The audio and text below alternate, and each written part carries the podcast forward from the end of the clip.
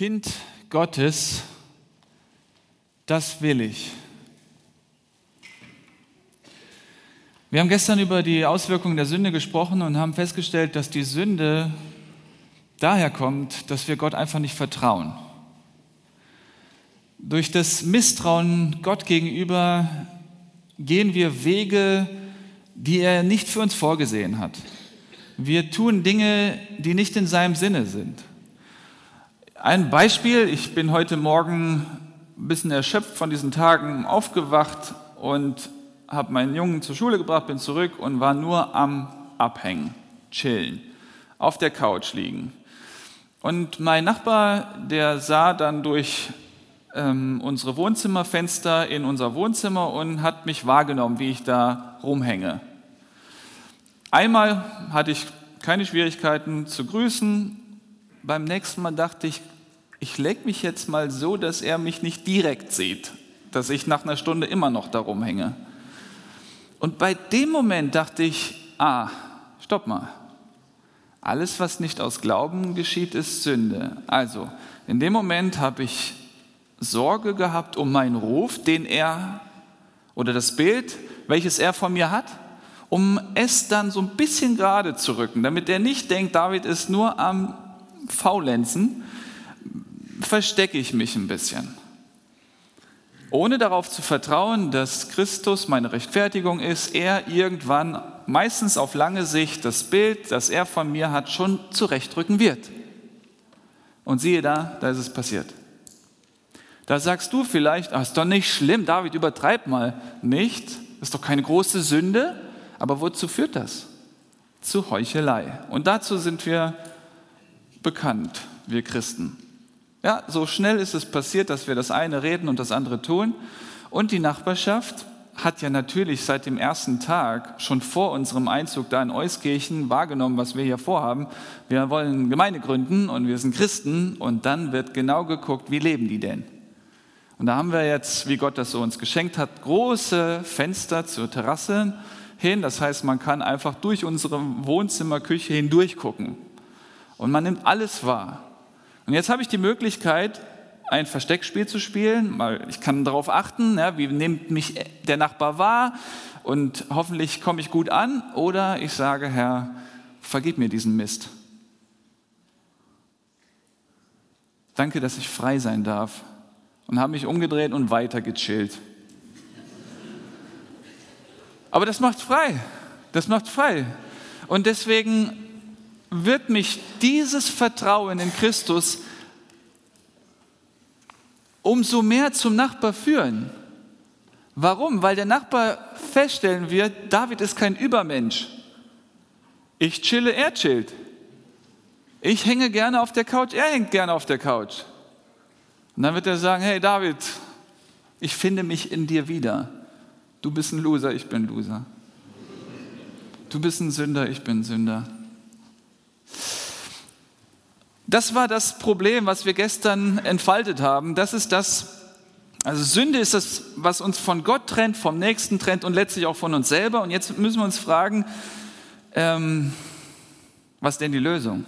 Sozusagen ist das die Fortsetzung von dem Thema gestern.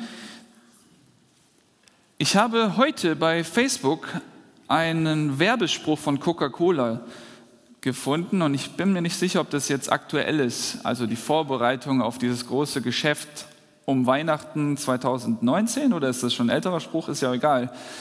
Die Firma, die hat wahrscheinlich gut recherchiert, gut untersucht, wie ticken die Menschen, was brauchen die Menschen, wonach sehnen sich die Menschen, um möglichst viel Coca-Cola zu verkaufen. Und dann ist da Folgendes zu lesen auf dem Plakat. Wir haben unterschiedliche Ziele an den Feiertagen, aber am Ende alle das Gleiche. Doppelpunkt. Nach Hause kommen.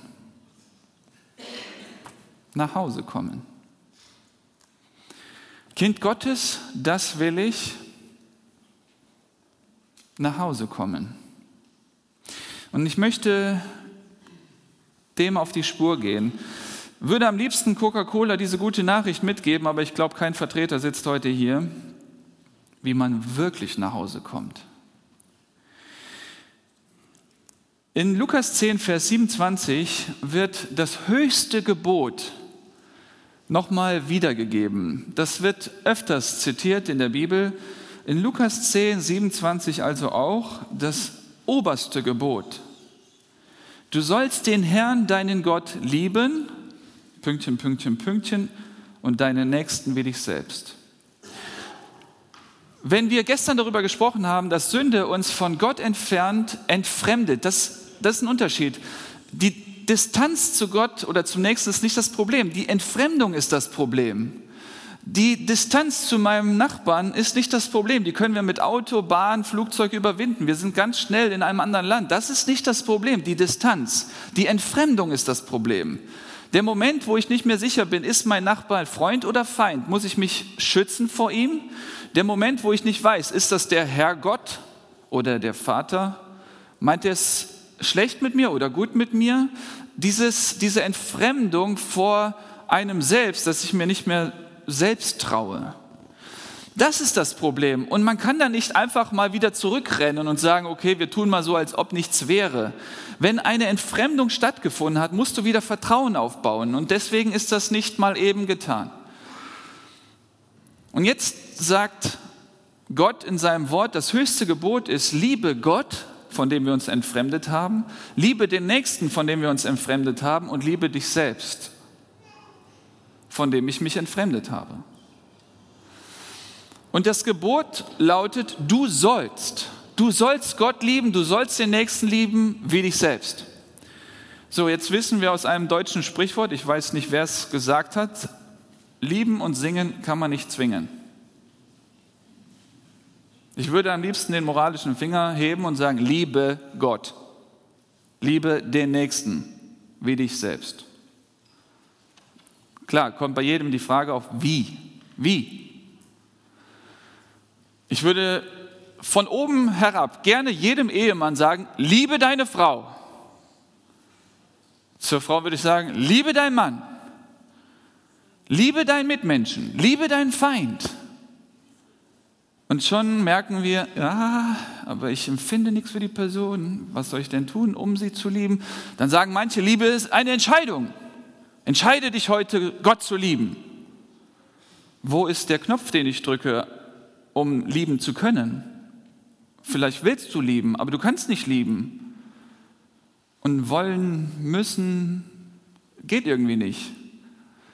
Von daher müssen wir uns fragen, wie ist Gott vorgegangen, um Menschen dahin zu bringen, dass sie Gott von Herzen geliebt haben, den Nächsten und sich selbst? Wie hat Jesus Christus einen Levi, der später Matthäus hieß, dahin gebracht, dass er genau das lebte Schlag mit mir auf Lukas Kapitel 5, Vers 27 und 28.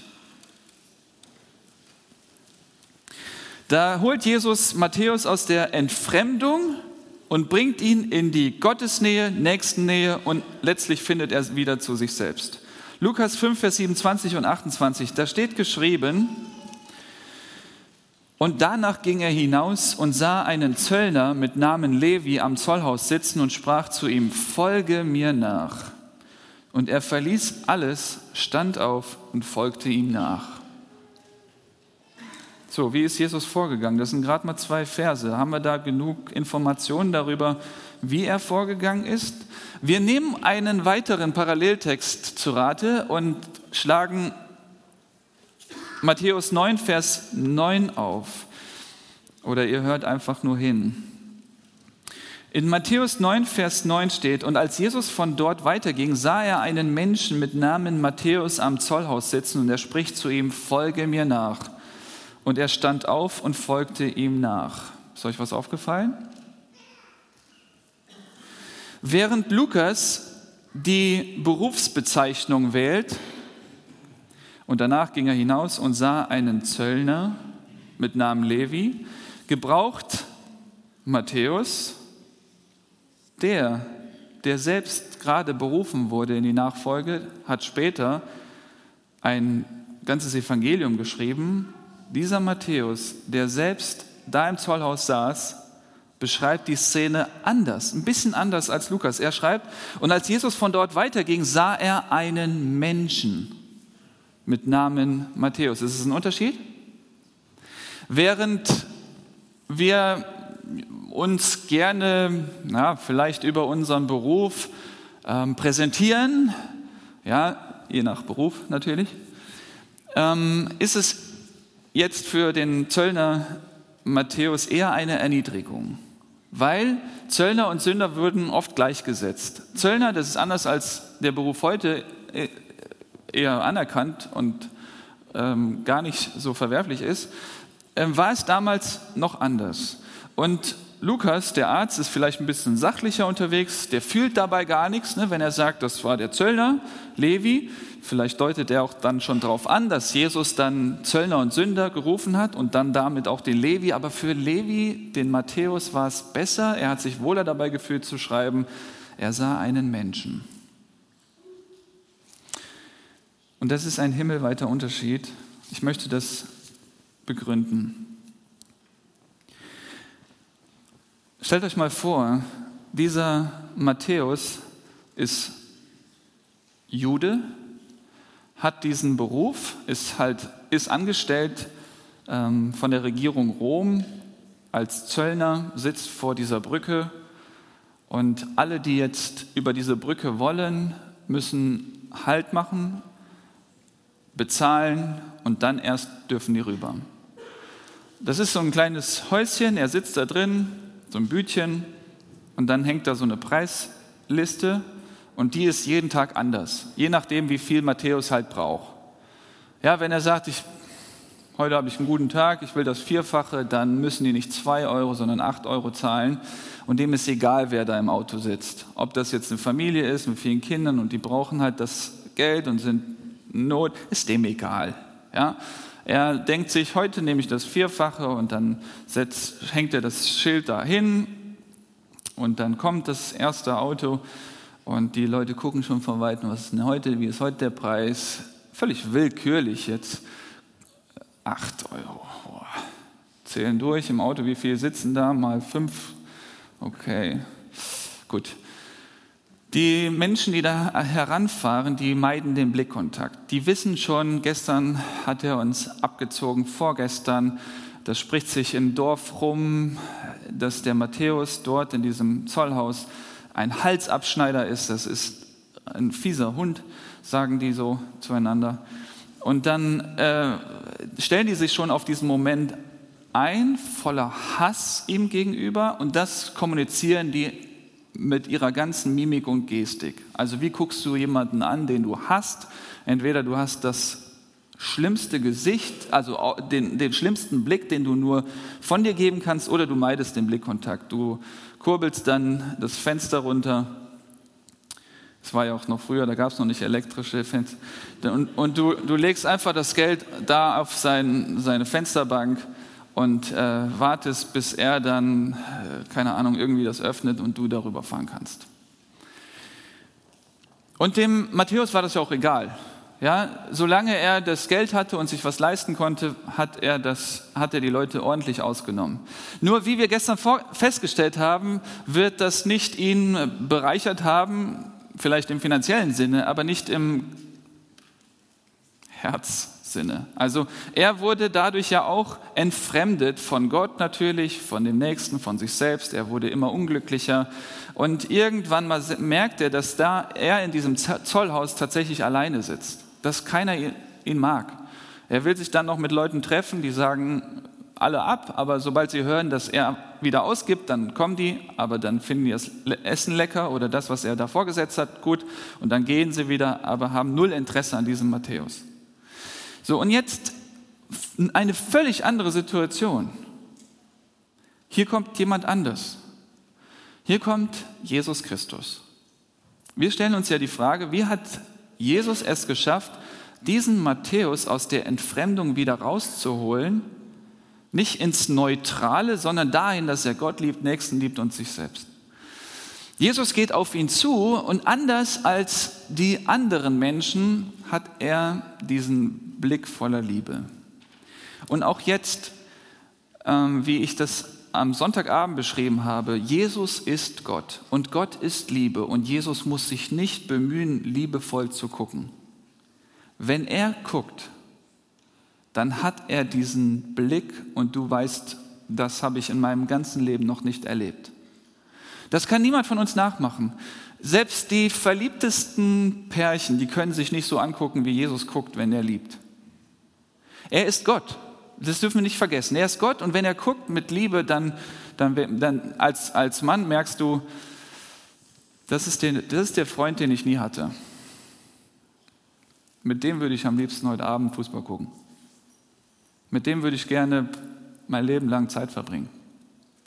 Wie er das macht, das ist ein Geheimnis und ich freue mich auf den Moment, wenn, wir ihn, wenn ich ihn von Angesicht zu Angesicht sehen werde. Ich werde irgendwann im Himmel sein und er wird mich anschauen, ich werde ihn anschauen, ich werde dann die Augen sehen, die Matthäus sehen durfte. Jetzt wissen wir aber, dass der Mensch nicht nur über die Sprache kommuniziert, nicht nur über die Augen, über den ganzen Leib.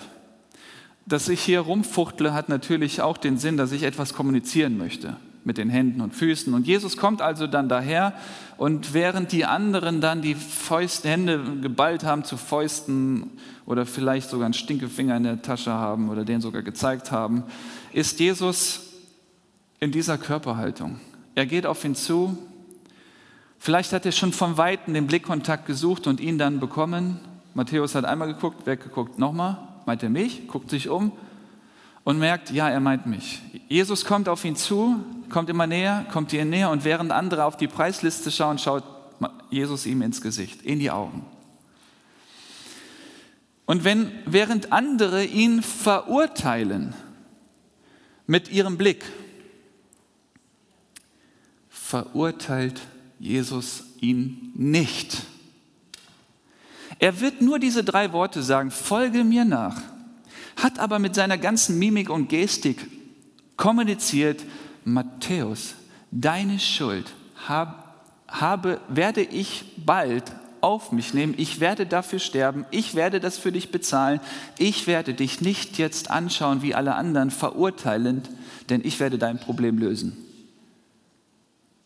Er fragt sich natürlich, warum verurteilt er mich nicht? Kennt er mich nicht? Und in den Augen sieht er aber, er kennt mich, er durchschaut mich, er weiß ganz genau, was in mir ist. Aber warum verurteilt er mich nicht? Warum kommt er mit diesem liebevollen, liebevollen Blick? Wie kann Gott heilig mit Sünde zu tun haben? Doch nur, weil Jesus weiß, diese Sünde wird er für Matthäus lösen. Ein Beispiel. Nehmen wir mal an, du bist mit einem Freund im Restaurant und ihr isst und habt einen tollen Abend und ihr habt mal heute wirklich euch was gegönnt. Ihr habt alles bestellt. Vorspeise, Hauptspeise, Nachspeise, Vorspeise, Hauptspeise, wieder Nachspeise. Zweimal das Ganze. Jeder für sich. Und dann trinkt ihr und dann trinkt ihr und habt wieder was bestellt und ihr sitzt und quatscht und, und ihr merkt und ahnt, okay, die Rechnung, die wird jetzt immer größer, immer teurer, immer teurer. Und jetzt sagt einer dieser Freunde, äh, ich muss mal gerade für kleine Freunde und zieht sich zurück und dann kommt er wieder, setzt sich hin, ihr quatscht wieder und genießt den Abend und dann seid ihr fertig und fragt, okay, sollen wir aufbrechen? Und dann sagt der andere, der nicht auf Toilette war, ja, wir müssen noch bezahlen. Und dann sagt der Freund, ich habe schon gemacht. Es gibt manchmal diesen Moment, wo du merkst, oder wenn, ich hoffe, du hast es mal erlebt, ich hoffe, du hast so Freunde, die dich mal einladen, für dich ausgeben, deine Rechnung bezahlen ein Problem für dich lösen. Ja, ich hatte mal in, in, in der Studentenbude einen verstopften Wasserhahn, also äh, Waschbecken.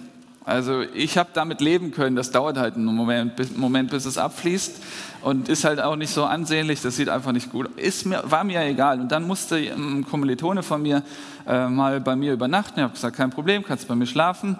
Und dann ist er weg äh, am nächsten Morgen und ich bin auf die Toilette und merkte, Irgendwas ist anders als sonst. Das Wasser fließt durch. Später fragte ich ihn, äh, sag mal, hast du da rumgewerkelt? Ja, ja, ich habe das nachts äh, repariert, sauber gemacht, fertig. Da dachte ich mir, was? Für, oh, das ist ein toller Kerl. Also Hammer.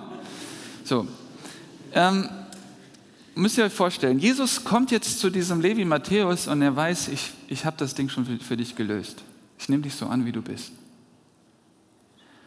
Ihr Lieben, so kommt Jesus heute Abend auf dich zu. Als der bessere Freund, als der noch beste Freund, als der, der dir in die Augen schaut und, und, und mit diesem Blick kommuniziert, ich weiß allen, alles, was du getan hast. Und die Rechnung ist ewig lang. Und die Liste, die Gott vor, vor sich hat, wenn, wenn du vor ihm stehst, die ist, die ist lang. Aber weißt du was? Habe ich gelöst. Habe ich, hab ich bezahlt. Wenn jetzt, einer, wenn jetzt einer von uns auf den Gedanken kommt, naja, dann könnte ich ihn ja aus, ausnutzen, noch weiter sündigen. Also ich weiß nicht, ob es einen noch mieseren Halsabschneider gibt, als den, der das jetzt gerade denkt. Vermutlich hast du dann Jesus nicht persönlich kennengelernt, wenn du das dann ausnutzt. Der Gedanke, den lassen wir mal zu, ist okay, aber dieses Ausnutzen, da weiß ich nicht, hast du wirklich diesen Jesus mal persönlich kennengelernt, dass du ihn da ausnutzt in seiner Liebe? Und jetzt hat natürlich der Matthäus die Wahl, er kann sagen, hier, was willst du von mir? Ähm, du, du sagst jetzt einfach völlig unangekündigt, unangemeldet, folge mir nach, weißt nicht, dass ich hier einen Job habe, dass äh, noch Termine habe und eine Sitzung und sonst was.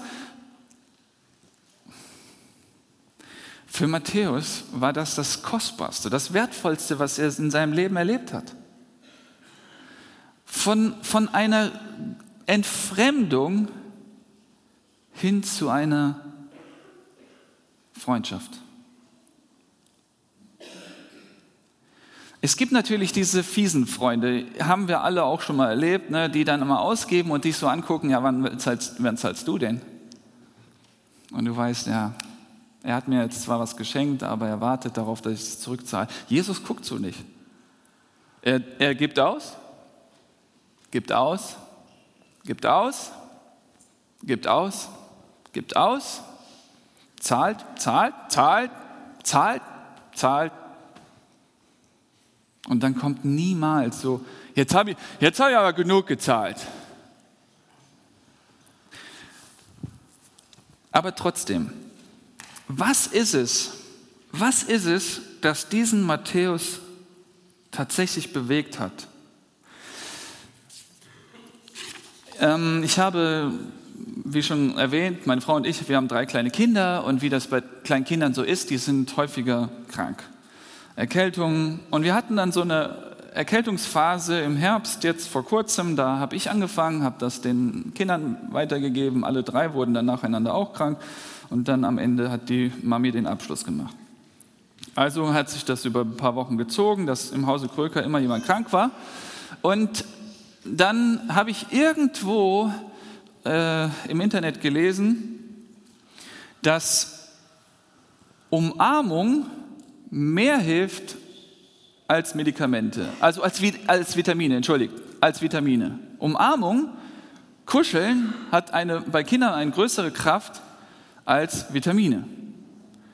Und da habe ich mir gedacht, naja, jetzt wirst du mal bewusst deine Kinder umarmen, kuscheln, bis der Arzt kommt. Nein, damit er nicht kommt. Und da ging es mir in der Vorbereitung hier auch auf die Predigt dann durch den Kopf.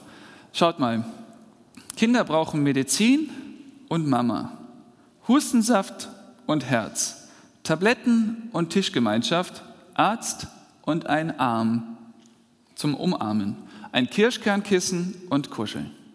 Beides. Etwas, was punktuell hilft und etwas, was Nähe gibt, eine Vertrautheit, eine Geborgenheit. Und siehe da, das sind die besten Voraussetzungen für eine schnelle Gesundung. Also, Hilfe und Beistand. Ich bin mir sicher, dass dort im Zollhaus dieser Matthäus diese beiden Voraussetzungen oder diese beiden Hilfestellungen von Gott, von Jesus wahrgenommen hat. Einmal hier, ich helfe dir aus deiner Notsituation, ich hole dich da raus aus deiner äh, Sündhaftigkeit und deiner Schuld, ich, ich rette dich und ich gehe mit dir die nächsten drei Jahre. Folge mir nach ist anders als bekehre dich.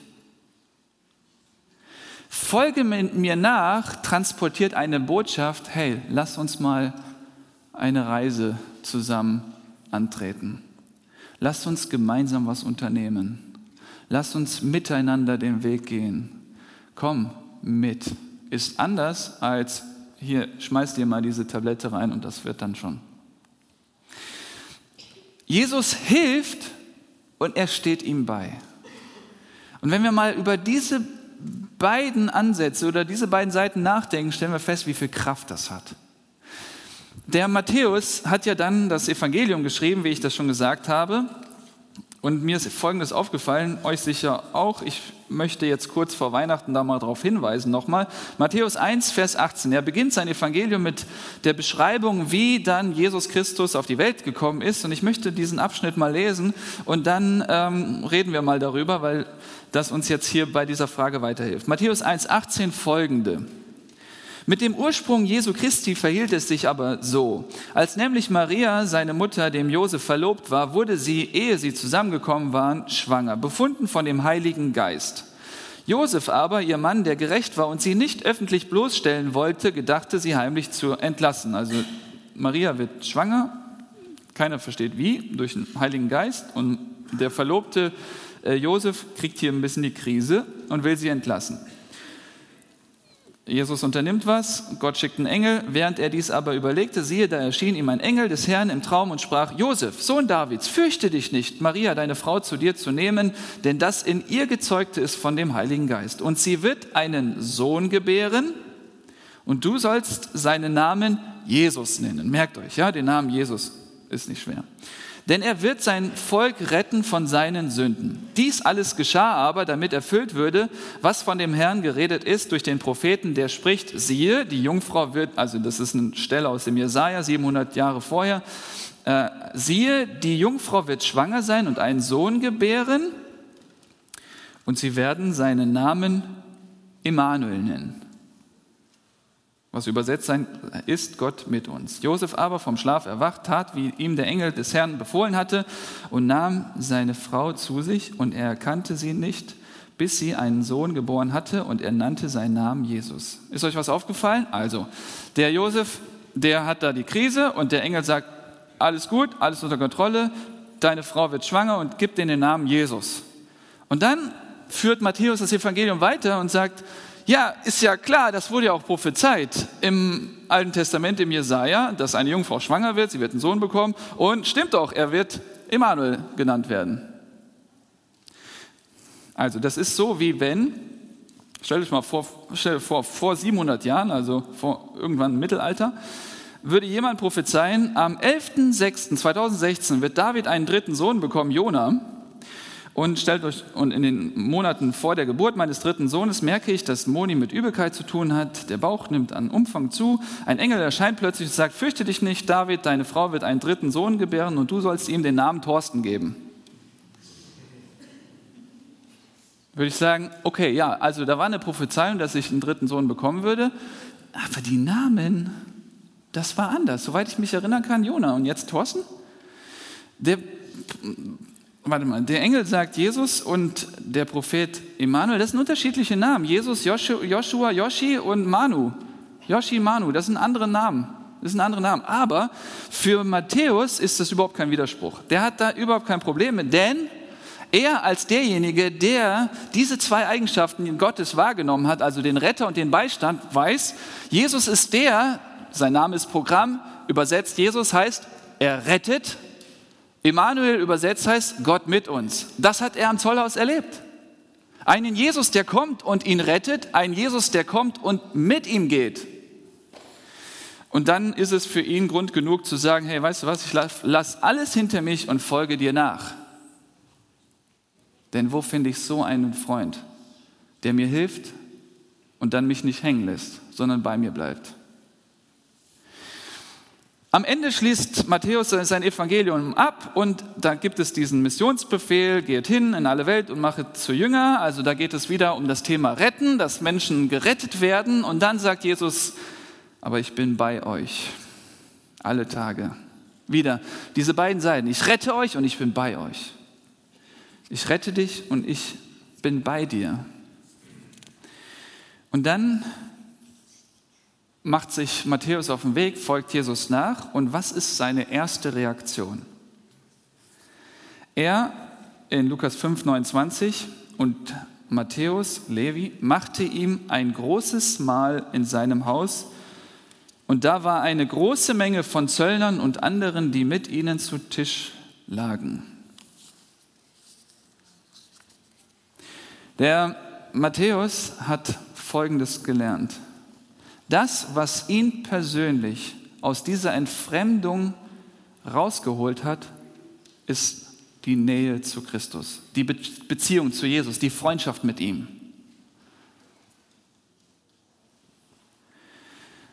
Also zieht er sofort die Konsequenz und, denkt sich, ich habe noch so viele Arbeitskollegen, die genauso verloren sind wie ich.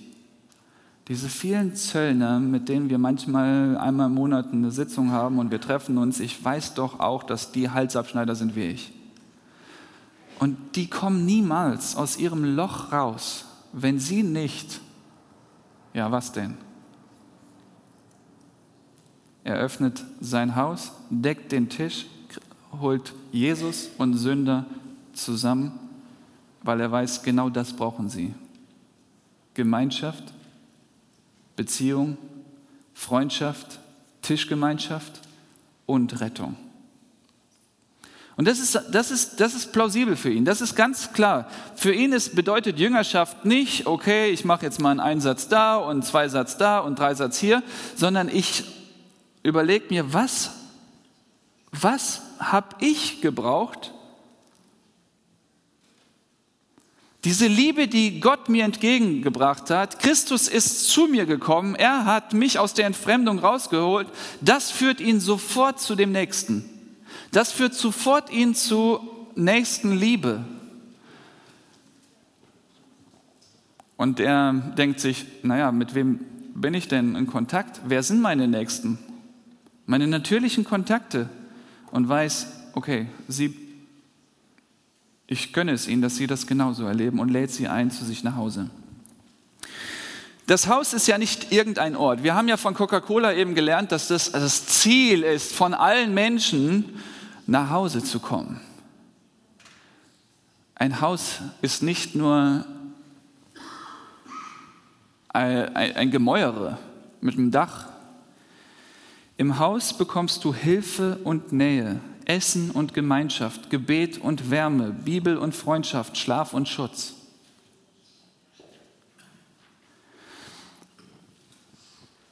Ihr Lieben, 60 Prozent unserer deutschen Mitbürger wollen wissen, was im Nachbarhaus geschieht.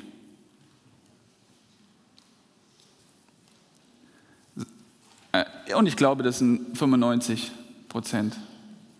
Sobald es dämmert und es so dunkel ist wie hier und man durch die Straßen geht, als ich im Studium war, ich wohnte sechs Jahre alleine, vier Jahre im Studium, dann zwei Jahre in Heige alleine und dann um diese Jahreszeit, diese dunkle Jahreszeit, bin ich dann manchmal rausgegangen, einen Spaziergang gemacht. Ich habe in alle Häuser geschaut, die nicht die Rollläden unten hatten. Ich habe einfach überall reingeguckt. Und wisst ihr, was ich gefühlt habe, als ich Familien gesehen habe, die da am Tisch saßen, Karten gespielt haben, es gab Häuser, die waren für mich eine Herausforderung, wo ich dachte, ich will auch sowas.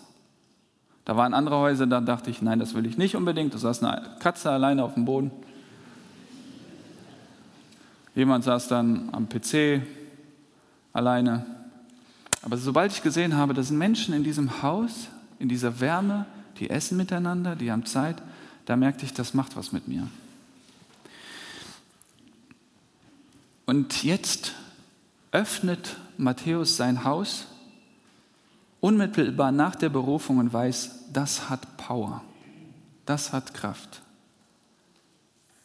Vielleicht bist du in den vergangenen Jahren immer in eine Kirche, ich meine jetzt nicht die, ein Kirchengebäude reingekommen und es war kalt da, düster und dunkel. Und du dachtest, naja, hier wirst du Gott begegnen, aber es war irgendwie nicht anziehend. Weißt du, was ich dir wünsche? Dass du nach, diesen, nach dieser Themenwoche einen Christen mal zu Hause besuchst.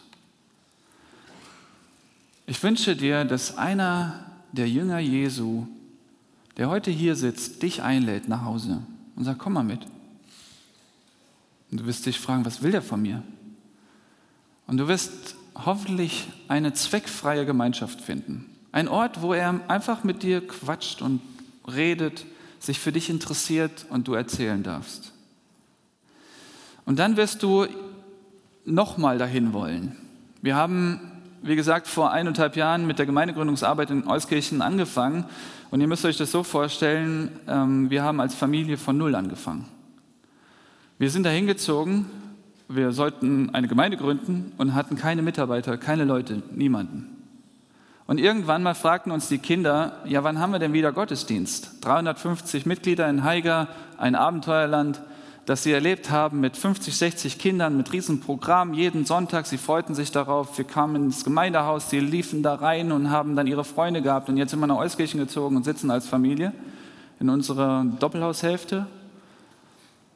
Und dann fragen sie uns nach einer Woche, nach zweiter Woche, wann fahren wir wieder in Gottesdienst? Und wir sagen, Kinder, wir gründen hier eine Gemeinde. Ja, aber mit wem? Gott sei Dank hat mein Schwager zu der Zeit mir sehr viel geholfen bei dem Vinylboden verlegen. Er hat mit angepackt. Irgendwann fragt er, was muss ich tun, um in deine Gemeinde gehen zu dürfen? Und ich sage, herzlich willkommen. Und dann kam er mit seiner Frau und der Tochter. Eine weitere dritte Familie kam dazu und wir saßen mit drei Familien bei uns im Wohnzimmer und haben zusammen gebetet, haben Bibel gelesen, ein bisschen gesungen und das war's. Zu diesem Bibelgespräch, was wir hatten, ist Moni, meine Frau, mit den Kindern ins Kinderzimmer hochgegangen und hat für diese drei plus die Cousine mir einen Kindergottesdienst angeboten im Kinderzimmer meines Sohnes.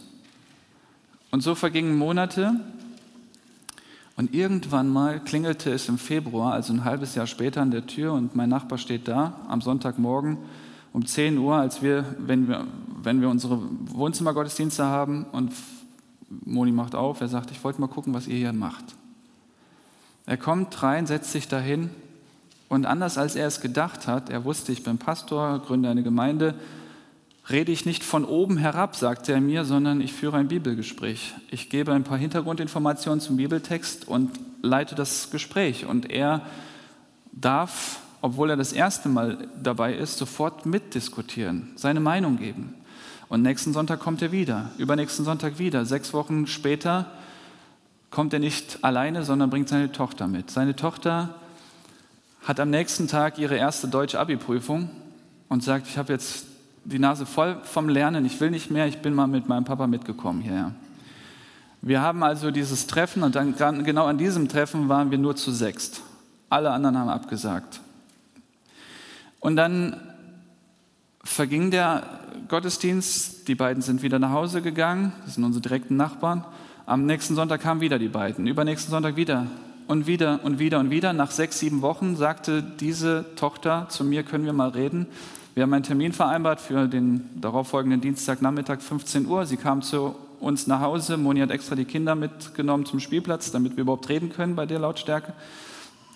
Dann haben wir geredet und sie sagte, jedes Mal, wenn ich bei euch im Hausgottesdienst war, bin ich nachher sofort nach Hause gerannt, hoch auf mein Zimmer und habe erstmal heulen müssen.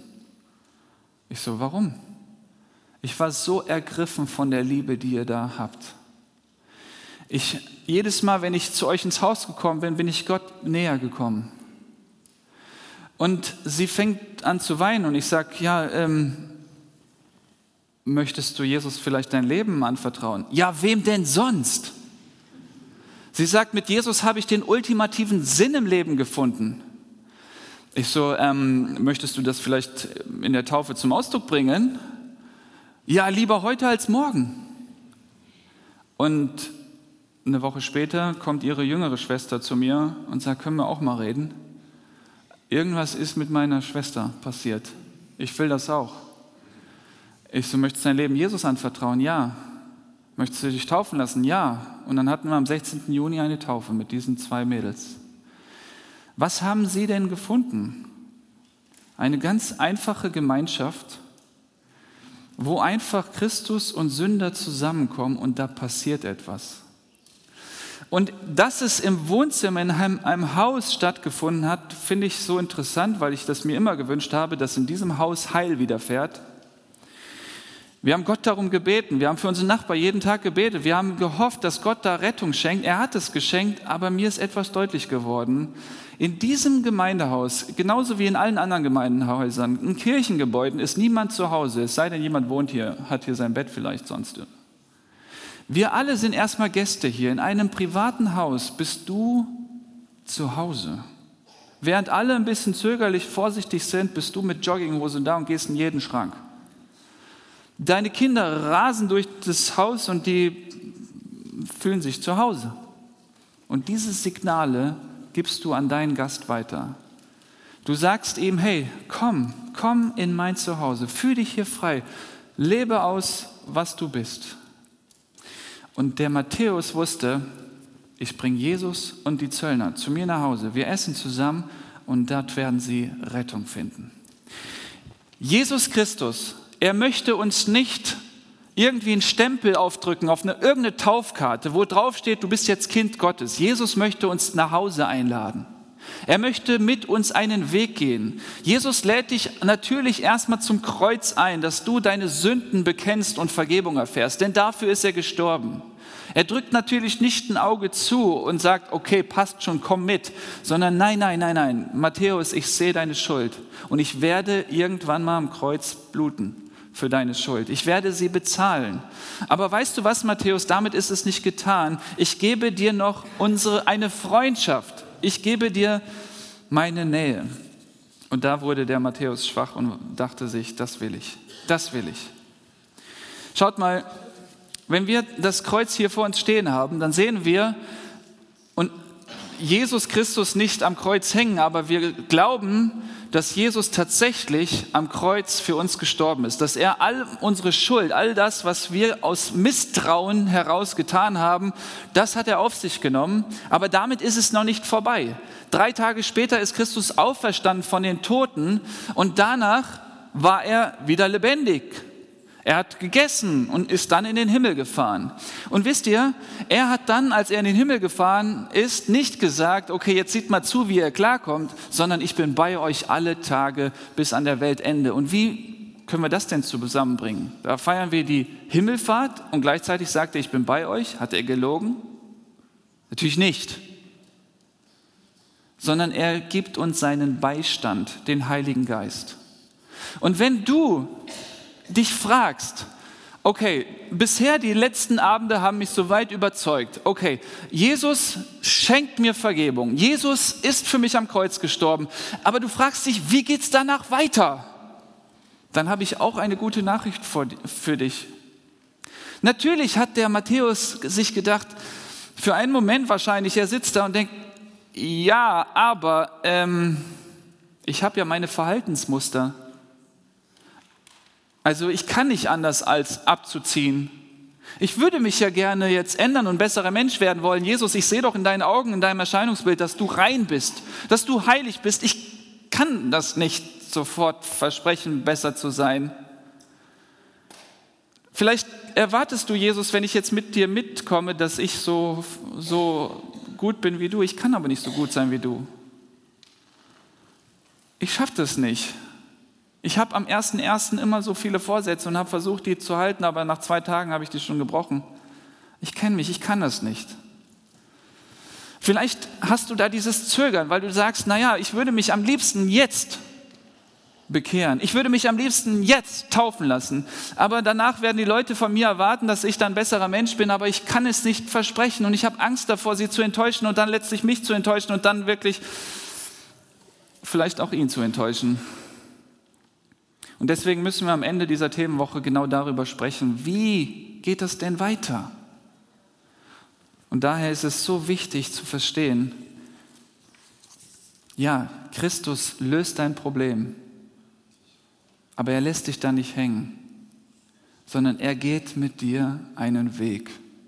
Wir haben das im Zeugnis so wunderbar gehört, wie er in seiner Gnade einfach ihm, wie war der Name?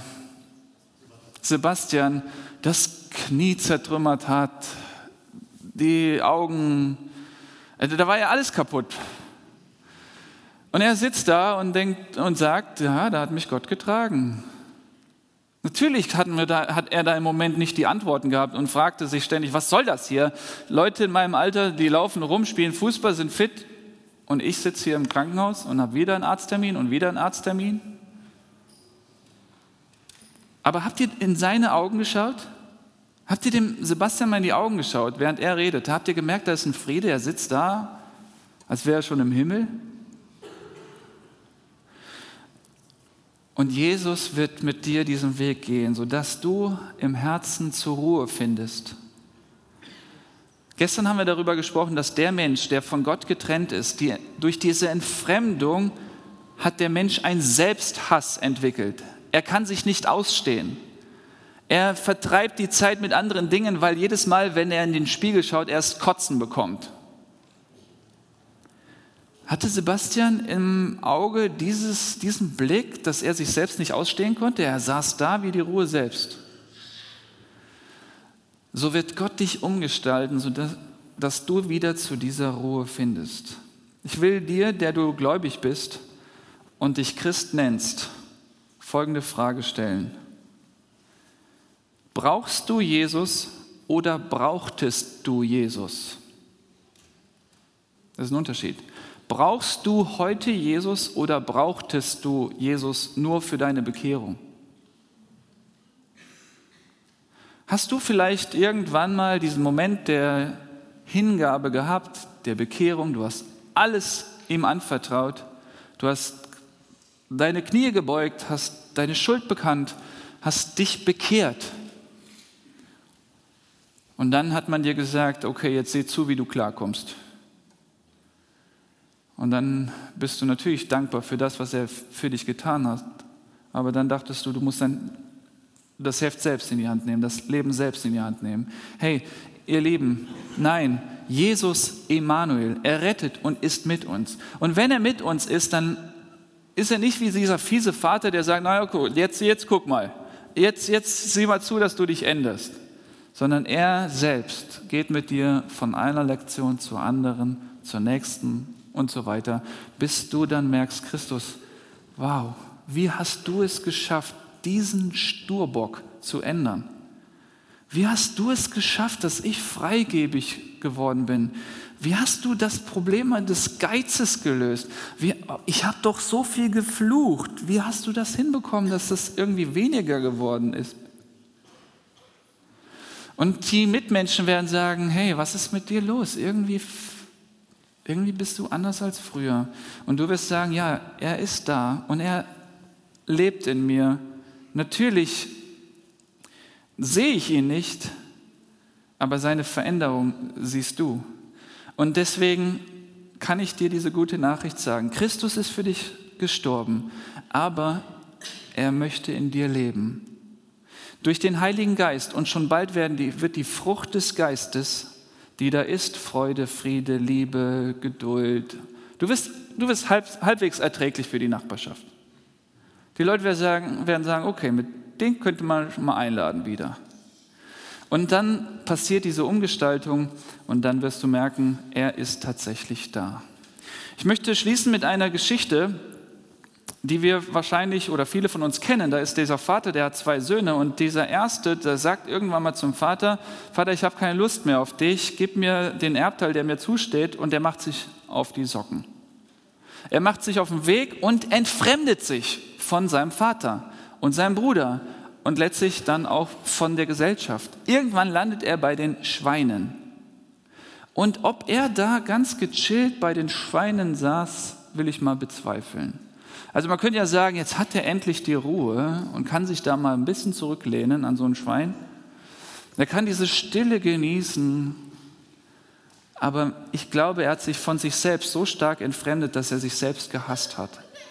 In dem Moment kam seine ganze Schuldhaftigkeit wieder hoch und er merkte, ich habe gesündigt vor dir, Vater, und vor Gott im Himmel.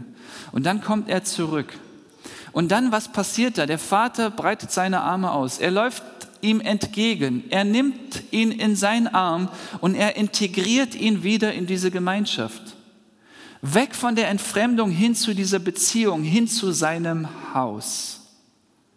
Hin zu der Gemeinschaft mit den anderen, zur Gemeinschaft mit Gott und letztlich zur Gemeinschaft mit sich selbst. Er bekommt wieder eine Identität, ein Ring und so weiter, die ganze Würde wieder. Und das wünsche ich dir von Herzen. Das wünsche ich dir von Herzen. Die Themenwoche ist rum, aber möchtest du so unge in ungeklärten Verhältnissen nach Hause gehen? Ich habe neulich in einem Vortrag gehört, leider kann ich nicht wiedergeben, wie die Professorin da hieß, in einem Pädagogikvortrag. Sie sagte, ähm, sie erklärte die Relation zwischen dem unbewussten Handeln und dem bewussten Handeln. Also das, was du unbewusst tust und das, was du bewusst tust. Dann fragte sie die Studierenden, äh, was schätzt ihr, welche Relation steht, da, steht das? Also manch einer bohrt ganz unbewusst in seiner Nase. Oder manch einer guckt ganz unbewusst zu jemandem hin. Oder bewusst. Vieles von dem, was wir beim Autofahren tun, ist unbewusst. Das sind irgendwie Automatismen. Wie viel Prozent ist unbewusst, wie viel Prozent ist bewusst? Unbewusst auf eine Strecke jetzt übertragen sind 11 Kilometer, bewusst sind 15 Millimeter. Viel, viel mehr von dem, was wir tun, passiert unbewusst. Und vermutlich ist deine Entfremdung so schleichend passiert von Gott. Du meinst, du wärst noch schön religiös, christlich, Kind Gottes, alles ist okay. Aber vieles von dem, was du tust, passiert aus dem Misstrauen Gott gegenüber. Wenn Jesus Christus jetzt dich angesprochen hat und dir bewusst wird, wo du stehst, dann komm zurück nach Hause. Stell dir mal vor, hier ist der Ort, wo wirklich Christus steht und dich ruft Symbolisch kannst du den Platz verlassen und zu ihm gehen und sagen, Herr, ich habe dich vermisst. Du bist der beste Freund. Ich kenne sonst niemanden. Ich war damals in Heimatsheim befreundet, oder ich hatte einen guten Freund, dann bin ich nach Gießen, musste ihn zurücklassen. In Gießen hatte ich einen guten Freund, dann musste ich ihn zurücklassen, bin nach Haiger und hatte da einen guten Freund. Jetzt komme ich nach Euskirchen, musste alle Freunde zurücklassen. Wer war in dieser ganzen Zeit mit mir? Wer hat mich begleitet? Wer hat mich nie im Stich gelassen? Jesus Christus selbst. Ich möchte dir heute Abend die Möglichkeit geben, komm zum Kreuz. Komm zu Jesus. Bekenn ihm deine Schuld. Sag, Herr Jesus, ich hätte ich hätt nicht gedacht, dass Satan mich so weit von, dich, von dir wegführen könnte. Aber mich hast du gerade angesprochen. Mit den Augen der Liebe hast du mich angesehen. Du, Jesus, bist der Einzige, dem ich mein Leben anvertrauen will. Du kannst mir helfen und du wirst mich nicht im Stich lassen. Du bist mein Retter und du bist mein Beistand. Dir gebe ich mein Leben und niemandem sonst. Dann ist das die Möglichkeit. Ich darf bitten, dass die Band nach vorne kommt und du wieder in diesem Lied dann darüber nachdenkst, ob du schon zu Hause bist oder nicht. Und wenn du sagst, nein, nein, nein, nein, ich bin nicht bei ihm zu Hause, dann komm doch nach Hause. Komm zu ihm. Und er wird dich wieder in die Beziehungen zu anderen führen. Und du musst nicht alleine dein Leben bewältigen. Er wird für dich eintreten. Er wird für dich kämpfen. Er wird Lösungen schaffen. Er, der Erlöser, wird dich nicht hängen lassen. Und deswegen darf ich dich einladen. Nutz die Gelegenheit, nutz die Chance, komm zu Jesus, gib ihm dein Leben und du wirst verändert nach Hause gehen und sorg dich nicht darum, wie der morgige Tag ablaufen wird. Mach dir jetzt bitte keine Gedanken, ob du morgen nicht wieder die gleichen Fehler machen wirst wie heute. Du wirst nicht dich selbst retten können und das ist die Bestätigung dafür, dass Christus der Retter ist. Du wirst dich nicht selber verändern können und das bestätigt nur, dass du ihm vertraust, dass er dich ändert. Und daher komm so wie du bist. Komm so wie du bist. Und du wirst feststellen, das Grab ist leer. Christus ist auferstanden und lebt in dir. Amen. Steht doch bitte auf. Und wer sich angesprochen fühlt, komme nach vorne.